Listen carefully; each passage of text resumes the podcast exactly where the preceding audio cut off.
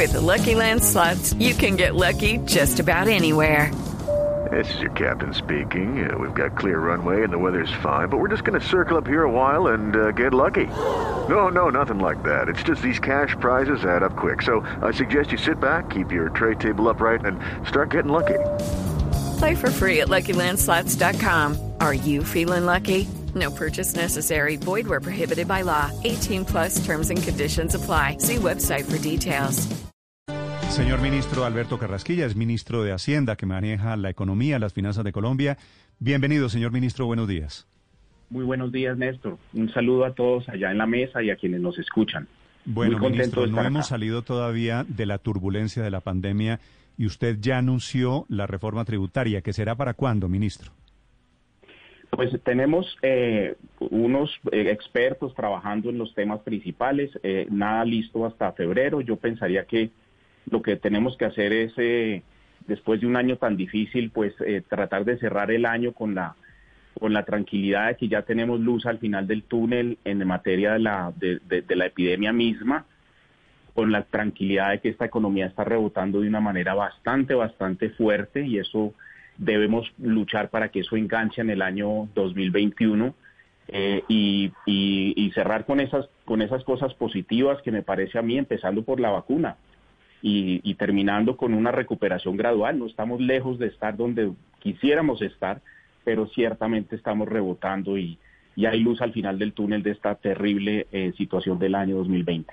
Ministro, el túnel se derrumbó, estamos intentando salir del derrumbe y el gobierno nos está o nos va a esperar al otro lado del túnel con la idea de, de clavar a los que salen vivos de la pandemia.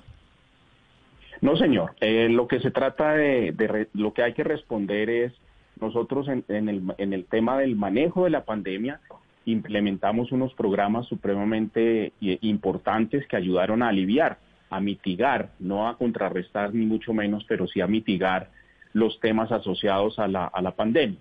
Nosotros eh, nos esforzamos por tener unos gastos extraordinarios en materia de salud pública, en materia de protección social, fortalecimos los programas de protección social existentes de manera importante, creamos nuevos y finalmente pues atendimos los, los temas asociados al empleo y a las, a las nóminas y mitigamos eh, de cierta manera eh, los efectos más nefastos. Eso vale plata y al mismo tiempo pues la recesión, la crisis tan fuerte que vimos sobre todo en el segundo trimestre, bajó todos los recaudos eh, a unos niveles que no nos esperábamos y por lo tanto salimos sin miedo y sin que nos temblara la mano a endeudarnos masivamente y eh, llega el momento en el cual eh, toca empezar a pensar. Lo vamos a empezar a hacer el año entrante. Tenemos unos expertos muy importantes trabajando en eso. Iniciaremos el, el debate ma- el año entrante. Por ahora se trata de cerrar el año, pensar qué salió bien, qué salió mal en términos de la política social, ver qué hay que reformar y en ese sentido me alegra mucho eh, decir que estamos trabajando de la mano con el Congreso para tratar de hacer una reflexión profunda sobre las enseñanzas en materia de política social. Mm. Ministro, ¿sería una tributaria, por ejemplo, para qué? ¿Una tributaria con qué criterio de, de recaudo? Con el criterio de que, de, digamos, de que lo primero es, eh, nadie sale de una crisis de endeudamiento. En la historia del mundo jamás un país ha salido de, un- de unas dificultades en materia de endeudamiento sin crecimiento económico. Entonces, lo primero que tenemos que proteger es el crecimiento económico, el entusiasmo del sector privado, el dinamismo del mercado laboral y, por supuesto, la implementación y fortalecimiento de la política de protección social, la red de protección social. Eso es lo fundamental. Y lo segundo es examinar junto con esos expertos todas esas exenciones, etcétera, para así complementar algo que es como una historia muy, muy poco conocida, que es todo el desarrollo de la, de la modernización de la DIAN. Es un proceso que ya muestra resultados y eso será una parte importante también de, eh, del esfuerzo de recaudo que tenemos que empezar a hacer una vez salgamos de esta, de esta dificultad. Ah, pero, pero me dice usted de exenciones. ¿Están pensando en la eliminación de exenciones, por ejemplo? Los expertos nos dirán, pero yo, yo le, le debo confesar que ellos quedaron muy sorprendidos de, de la cantidad de, de, de, de- cláusulas y la los enredos de nuestro sistema tributario y yo creo que eso va a ser un eje muy importante. Y el segundo que quiero resaltar que ya está en curso es el tema de la modernización de la DIAN. Eso es un tema muy importante, muy poco valorado en, digamos, en la discusión pública, pero que eh, es algo en lo cual tenemos muchísima confianza y va a ser también parte de la historia de la reducción de nuestra deuda. Ministro, sobre el IVA, había dicho el viceministro de Hacienda que estaban pensando en, en un IVA generalizado para toda la canasta de alimentos. ¿Eso podría ir en la reforma tributaria? Vamos a ver qué, qué opinan los expertos. La, el IVA tiene muchas características, entre ellas su, su enorme regresividad. Eh, eso es algo completamente indeseable. Hemos tratado de mitigar esa regresividad, es decir, ese hecho de que las personas de menos recursos pagan como proporción de su ingreso un, un, impuesto más alto en virtud de que consumen una parte más alta de su ingreso respecto a las personas más pudientes. Eso lo hemos mitigado con una iniciativa que afortunadamente el Congreso nos, nos apoyó con entusiasmo y es el hecho de que vamos a devolver ese, ese pago del IVA a la población más vulnerable.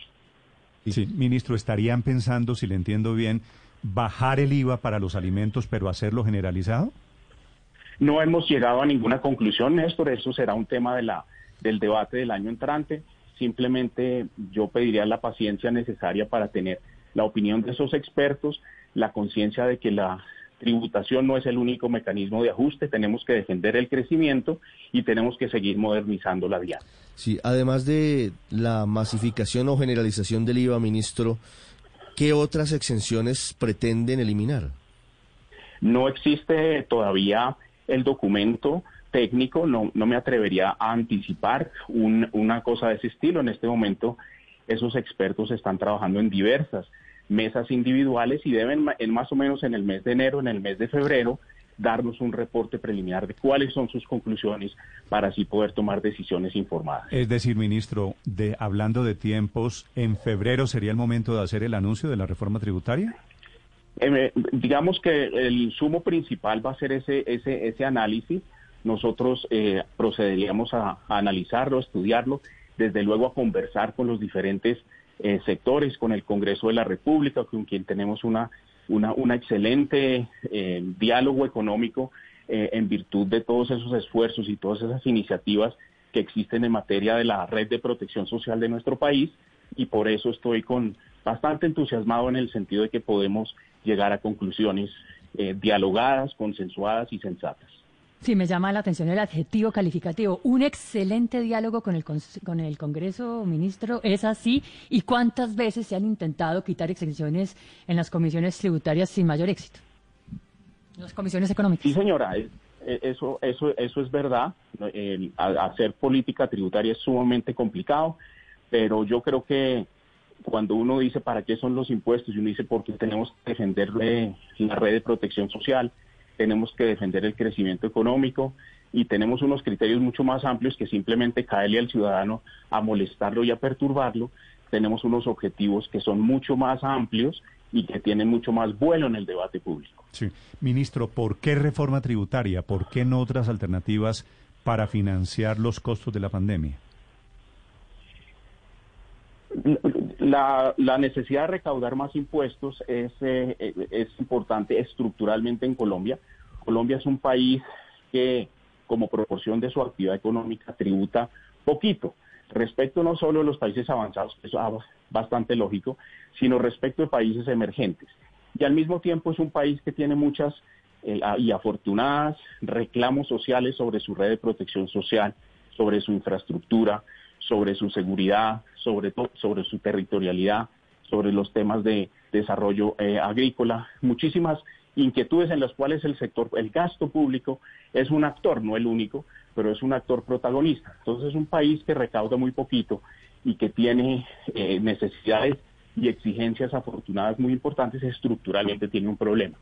Y segundo, pues tenemos el tema del incremento importante del endeudamiento y por lo tanto es necesario enfrentarlo. Como decía, el motor del ajuste tiene que ser el crecimiento económico, pero también la reforma de la DIAN, la mayor capacidad de conocer las verdaderas transacciones del país y unos esfuerzos tributarios cuyas características ya las discutiremos en febrero. Mm. Pero no han pensado, estaba mm, eh, intuyendo que usted me iba a, a responder de emisión de dinero. ¿No han pensado en el tema de emisión que ha sido una recomendación inclusive de algunos economistas?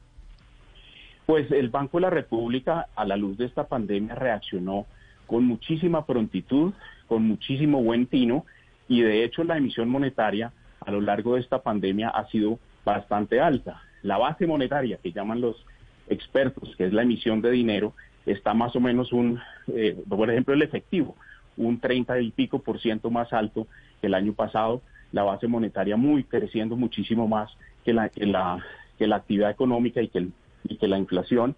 Es decir, ha habido disponibilidad de esa emisión para que el sistema de pagos funcione y afortunadamente ha sido Pero no, no hablo, sistema de pagos ha no, funcionado no hablo, muy ministro, bien en esta No hablo de esa emisión, hablo es de emisión para prestarle al gobierno.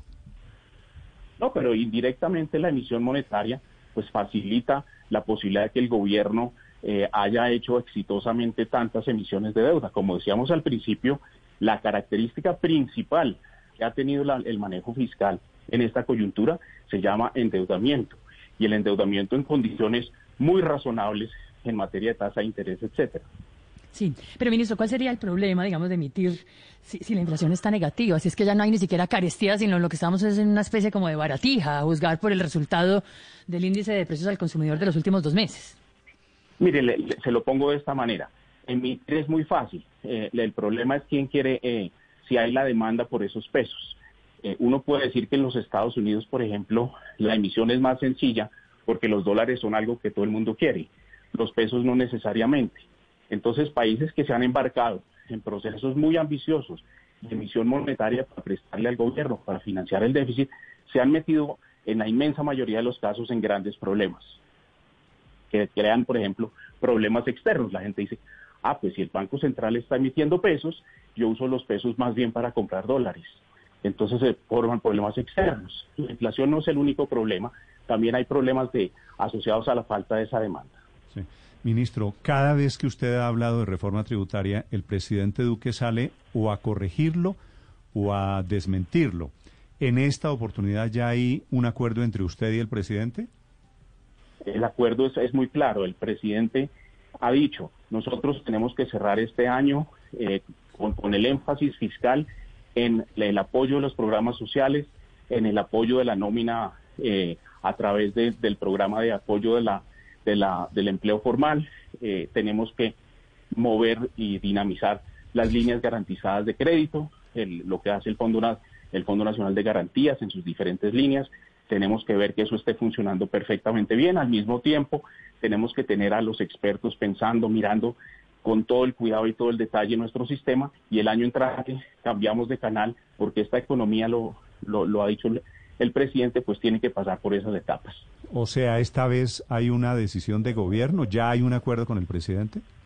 El, el- el acuerdo es muy sencillo, es nosotros en este año no vamos a, a- a- a- a discutir esos temas, queremos que los expertos se muevan, queremos seguir trabajando en la reforma de la DIAN, que está dando muchos resultados, queremos seguirla profundizando y el año entrante cambiaremos el canal y empezaremos a discutir cómo en un contexto de crecimiento económico y de profundización de la, de la, de la capacidad técnica de la DIAN podemos complementar con lo que nos digan los expertos. ¿El año entrante cambiamos de canal o cambiamos de ministro? cambiamos de canal en el sentido en que primera etapa, cerremos el año, consolidemos los programas que hemos creado. Eh, afortunadamente ya llegó la vacuna, que es una realidad. El país está metido en ese, en ese canal de, de conseguirlo. Y el año entrante hablamos de, de, de- de- de cómo, además del crecimiento y la reforma de la DIAN, eh, podemos eh, recuperar ese, esa senda. Ministro, ¿usted personalmente cree que va a liderar la nueva reforma tributaria o estará ido del gobierno para el Banco de la República o para el Fondo Monetario Internacional, para donde sea, cuando se presente la próxima reforma? Pues uno tiene que estar jugado es en el, en el, en el presente. Yo gasto muchísimas eh, horas al día pensando en, ese, en, en esos temas de recuperación, en los temas de reforma de la DIAN, en los temas de crecimiento económico y en los temas tributarios, eh, mirando los resultados parciales de todos esos análisis que se están haciendo. Pero, ministro, ¿cuándo le deben avisar si, si queda o no, si lo eligen o no en la gerencia del Banco de la República antes de finalizar esta semana? Pues eso del e- ese reglamento y aquí cambiamos la conversación, eso es un reglamento eh, digamos, un, el reglamento interno del banco es muy claro en ese proceso y las, las fechas que se han definido son, son muy claras. La fecha eh, es el 10 de diciembre. Ministro, de, volviendo a lo de la reforma tributaria, ¿Cuánto espera recaudar? ¿De cuánto, ¿De cuánto estamos hablando? Porque le pregunto porque usted dice que es para pagar la deuda producto de la pandemia, pero al menos en la mesa de Blue varios panelistas han dicho que el gobierno ha sido tacaño con el gasto público. Son dos preguntas. Una, si el gobierno ha sido tacaño y dos, de cuánto es el, tamaño estimado. Sí, señor, sí, señor. primera, ¿el gobierno ha sido tacaño, ministro? El gobierno, digamos, si el gobierno hubiera tenido más plata, hubiera gastado. El gobierno lo que ha sido es bastante expansivo. Le pongo unas cifras para, porque tacaño es una, un, un adjetivo eh, abstracto, ahí toca ponerlo en lo concreto.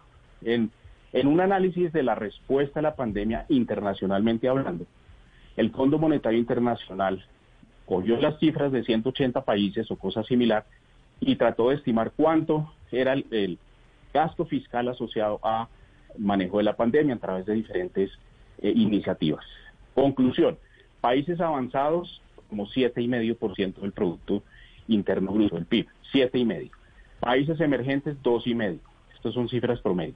Países pobres, 1,5%.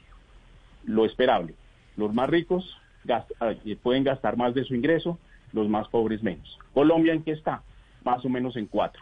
Es un país emergente que se compara contra el 2,5%.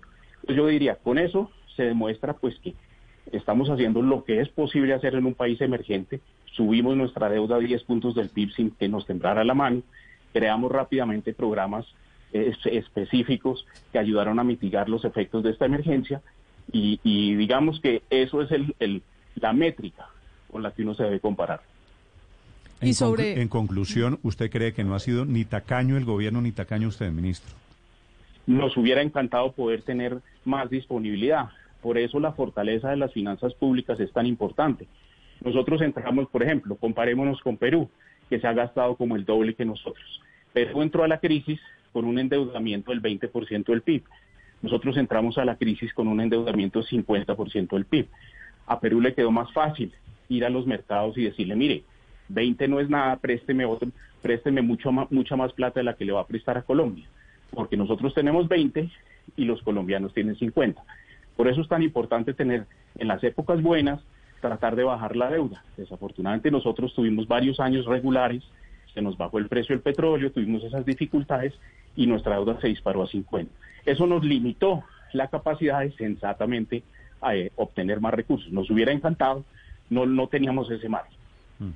La segunda pregunta. Y la segunda, ministro, era ¿cuánto piensa recaudar con, eh, con la um, reforma que está proponiendo? Esa, esa, esa es una pregunta eh, difícil de contestar sin, sin, sin tener eh, las herramientas necesarias, pero, pero digamos que a eso habría que sumarle qué efectos se esperan de la reforma de la DIAN, es decir, qué efectos se esperan de la vinculación de muchas más transacciones a la red de conocimiento que tiene la DIAN, por ejemplo, a través del régimen simple, por ejemplo, a través de la facturación electrónica, por ejemplo, a través de los acuerdos internacionales que se han desarrollado en este último año, que nos permite tener una mucha mejor idea de cuáles son las transacciones. Eso más la reforma nos tiene que dar del orden de dos o tres puntos del PIB. Ministro, ¿usted cree que la reforma tributaria será para clavar a los de siempre o será para clavar a unos que no son los de siempre? es que el verbo clavar da la impresión contraria a la que a la que me parece importante subrayar y es tuvimos la posibilidad de atender una emergencia y salimos endeudados. Eso como, factor coyuntural. Como factor estructural, tenemos un país que exige mucho más de los impuestos que recauda. Entonces tenemos problemas estructurales y problemas coyunturales eh, que hacen necesario recaudar más, ponernos más en línea con los países pares y tenemos que defender dentro de esa discusión el crecimiento económico y los programas de protección social, las redes de protección social del país. Eso, eso es el, el objetivo, no se trata de clavar. Mm. Pero le pregunto, ministro, porque recibo aquí mensajes. Usted sabe que hay una interacción automática, espontánea, permanente de los oyentes que lo oyen a usted anunciar reforma tributaria y le ponen un mensaje como el siguiente que es el que me motiva a preguntarle sobre quién va a ser el clavado en una reforma tributaria. Una reforma tributaria se hace, es, por supuesto, para clavar a unas personas. Dice don Alex Rodríguez, señor ministro, soy empresario independiente y en pandemia tuve que cerrar mi empresa. Tengo deudas y los alivios han quedado cortos. Estoy a días de ser reportado en centrales y eso, la reforma tributaria, terminaría por hundirme. ¿Qué le responde usted, ministro, a esas personas de las que yo le decía están saliendo de la crisis y el gobierno los espera al otro lado del río con la espada de Damocles de otra reforma tributaria? No, la, la, la, espada de Damocles es, es, es, es permanente y surge de la tensión que hay entre un país que comparativo a otros países o comparativo a las exigencias sociales del país, de infraestructura del país, etcétera, haga impuestos que son bajitos en comparativa internacional. Eso nos lo han dicho múltiples veces. Eh, y en segundo lugar, hay que recordar que un sine qua non de cualquier discusión en Colombia tiene que ser la protección del crecimiento económico y de la red de protección social. Entonces, eh, el, objetivo de elevar el, el, recaudo tiene que ver con la defensa de esas redes de protección social y con el pago de la deuda, que es lo que va a permitir tener unas tasas de interés razonables. Si el mercado empieza a percibir que los colombianos no somos capaces de, reponernos después de la pandemia y empezar un proceso gradual y ordenado de pago de nuestras deudas, eh, pues nos va a prestar a, unas tasas de interés más caras y ahí sí que, se hunde eh, muchísimas empresas y hogares. Ministro, Ministro, pero conseguir más de dos puntos del PIB a punta de IVA y de pronto con la reforma de la DIAN no sé si sea suficiente. ¿Ustedes han pensado evaluar otros impuestos como la renta, por ejemplo? ¿Qué piensa usted sobre esa balanza entre eh, personas naturales y empresas respecto al pago del impuesto de la renta? ¿Y sería esta la oportunidad para mover los topes, bajar los topes para que más personas declaren renta ante la DIAN? Pues eso es algo que, miraremos cuando los, los expertos nos opinen. Es cierto lo que usted dice con toda la razón, es decir, Colombia tiene una composición entre en términos del recaudo de impuesto de renta, lo que pasa en Colombia es lo que pasa en muchos países, y es que nos basamos, como decía el oyente, en el impuesto a los de siempre, a las empresas formalizadas, eh, y las personas eh, eh, pagamos mucho más poquitos impuestos de lo que pagan en otros países. Respecto al total de renta, nosotros tenemos una composición que es muy eh, intensiva en, las rentas de las empresas, muy poco intensiva en las rentas de las personas. ¿Respecto de qué? Respecto de países parecidos a nosotros. Nosotros tenemos una composición, recaudamos más o menos seis puntos del PIB en impuesto de renta, para poner números redondos, de los cuales cinco son eh, empresariales y uno es eh, personal. En el caso, o sea, 80-20. En el caso de países avanzados es al contrario, 20-80. Y en el caso de países emergentes o países de aquí en nuestra región es como 50-50 o 60-40. Sí. Ministro, permítame insistirle en los asalariados, aquellos que tienen salarios altos, porque los asalariados en la ley de financiamiento, como la llamó este gobierno, en su primera reforma tributaria, pues ya fueron seriamente grabados. ¿Podrían volverlos a grabar otra vez?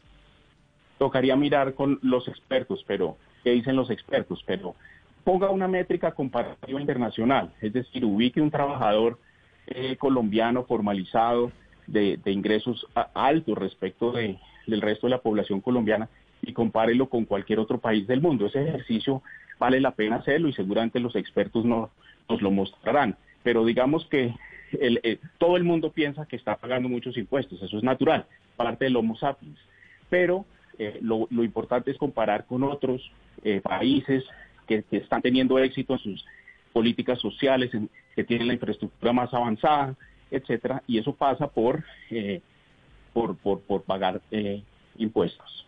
Pero, pero, ministro, por supuesto yo no soy un experto en el tema, pero un asalariado, y estamos hablando de una persona que tiene un buen salario, entre tasas, contribuciones, impuestos directos, impuestos indirectos, impuesto a la renta, etcétera, etcétera, está tributando más del 40% de sus ingresos al Estado al año. ¿Eso es poco?